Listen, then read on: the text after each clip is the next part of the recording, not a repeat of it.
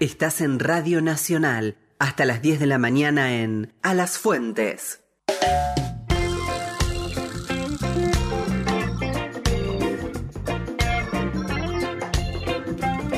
Ocho y media de la mañana y nos apretamos un poquito más eh, los cinturones, no solo porque seguimos de viaje, sino porque eh, nuestro politólogo de cabecera, Pablo Villarreal, a quien le damos la bienvenida, nos va a iniciar en una recorrida por el mapa electoral a nivel país y nos toca arrancar por Córdoba, donde esta semana estuvo Mauricio Macri y generó ruido, ruido, mucho ruido. ¿No, Pablo? Buenos días, ¿cómo estás? Hola, ¿qué tal? Buen día, compañeros. Eh, ¿Cómo andan? Y la llevamos. Acá la llevamos. ¿Vos? Bien, bien, todo bien. ¿Hubo ruido en Córdoba? Hubo ruido, hubo ruido, exactamente. Mira, todo esto pasó en medio de la visita que, que tuvo Macri, eh, que fue a Córdoba a presentar su libro Primer Tiempo, ¿no? El que viene presentando. Eh, y generó revuelo, porque viste esa visita de familiar incómodo que viene, desacomoda todo, hace un quilombo, bueno, esa fue la visita. El peludito de regalo se llama, ¿no? Exactamente, ¿y qué pasó? Es, hay un clima eh, bastante eh, complicado en Córdoba hoy, eh, digamos, esta hay, hay una, el, el oficialismo de Córdoba tiene una lógica de diferenciación constante con el gobierno nacional, esto tiene algunas consecuencias, una, por ejemplo, es la Schiaretti o el gobierno de Schiaretti, eh, se, se, opone o manifestó su oposición a la suspensión de las exportaciones de carne, obviamente acorde a las alianzas que tiene con, los actores productivos provinciales. Sí, en Córdoba hay vacas. Claro, y, y, lo que hay también es mucho coronavirus. Eh, hoy tienen más de 4.000 casos diarios, eh, alcanzan el nivel de, de Buenos Aires y esto también es eh, por una política de mantenerse, ¿no? Un discurso aperturista, más cercano de la reta eh, y, para mantenerse siempre distanciado al, al, frente de todos. Eh, pero bueno, en este clima, eh, Macri visitó la provincia y elogió la gestión de Schiaretti. Dijo que Mario Negri no tenía perfil para gobernar la provincia y que por eso perdió en el 2019 y de paso levantó la figura de Gustavo Santos eh, y lo propuso como posible primer candidato a senador eh, en estas elecciones y quizás más adelante para gobernador.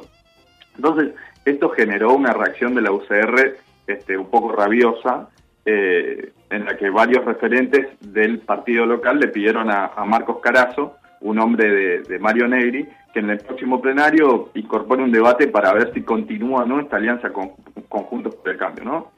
Eh, y, esto que pasó no es menor, ¿no? Porque la disputa por las alianzas en Córdoba, sobre todo con el peronismo de Córdoba, que, que, hoy el líder es Schiaretti después de la muerte de la Sota en el 2018, es central. Es central porque no se puede prescindir del peronismo cordobés para ser una fuerza nacional competitiva y Macri lo sabe, ¿no? Por eso siempre él cuidó su relación con Schiaretti.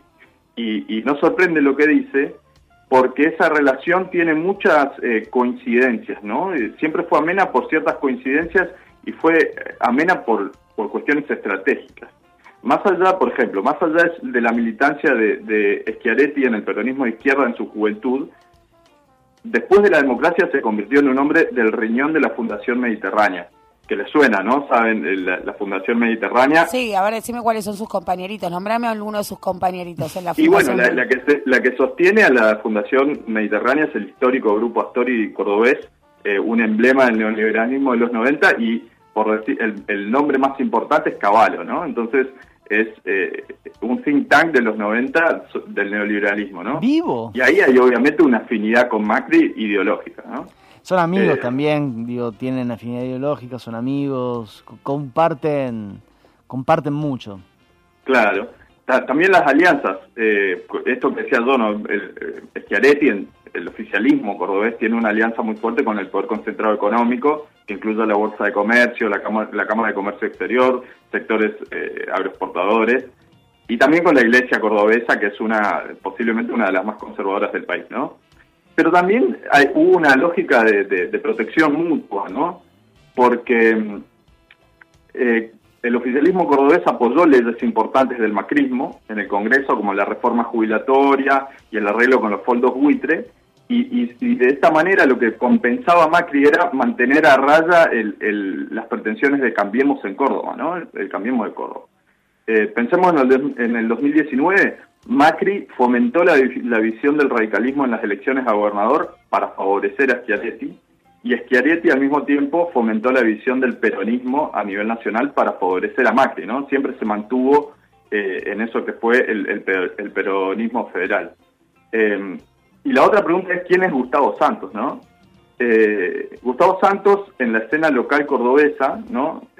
Gustavo Santos, el que Macri propone, como candidato a senador, es, una figura que hizo un derrotero bastante particular porque arrancó como una figura marginal en la Unión Cívica Radical de Córdoba, luego fue funcionario del peronismo vernáculo, ¿no?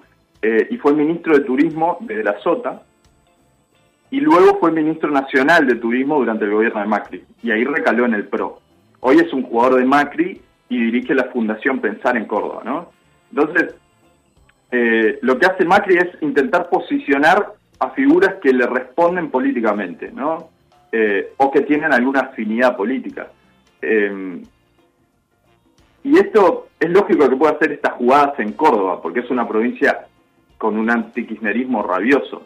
Eh, fue clave en su victoria 2015, digamos, creo que está buscando no esa reconstituir ese ese plafón, me imagino. Sí, y yo creo que también está pensando en cómo, esto que hablábamos la semana pasada, cómo peronizar eh, el, eh, Juntos por el Cambio, ¿no? Con la movida de, de, moverse hacia Pichetto, acercarse al peronismo de Córdoba, buscar ese espacio. Ahora, lo que me parece es que esto genera una contradicción. Y está bien, sabemos, lo decimos siempre, que, la política se alimenta de las contradicciones. Pero en el largo plazo, algunos en Córdoba me, comentaron que uno de las eh, de los deseos de Macri es que Schiaretti acompañe una forma presidencial de Juntos por el Cambio, ¿no? Porque es una figura central eh, Córdoba para lo que es la historia electoral y política de Juntos por el Cambio pero esto obviamente genera una fuerte contradicción en las alianzas que tienen a nivel provincial, porque sería directamente dejar eh, pagando a la UCR local que, tanto la acompañó, ¿no? Eh, entonces, en algún momento esto a largo plazo va a generar una contradicción que va a necesitar resolverse, eh, pero bueno, también sabemos que en política no todas las piezas se encajan y, bueno, eso está en el devenir eh, se verá cómo, cómo se resuelve. Lo que sí eh, va quedando claro es que hay un alineamiento que se va dando en el que claramente la UCR con Mario Negri y Ramón Mestre, eh, que hace poco además ganaron la interna de la UCR, van a empezar a acercarse al eje Vidal Macri de la Reta y eso va a definir un poco otra vez la interna y, cómo se, se, arma a nivel nacional. Clarísimo. sí, Pablo, decime bueno, este es el, eh, para cerrar, este es el clima político en el que se van a negociar las listas. Eh, Córdoba renueva senadores y diputados, eh, tres y nueve respectivamente. Y solo para cerrar, recordemos que las PASO pasaron para el 12 de septiembre y las elecciones generales para el 14 de noviembre. Clarísimo, sí, ahí estamos. Un gusto estar con ustedes, compañeros. Muchas gracias. Eh, data para pescar en términos de disputa política electoral. ¿Cómo no nos vamos a meter en esa, no? A las fuentes, AM870, Radio Nacional.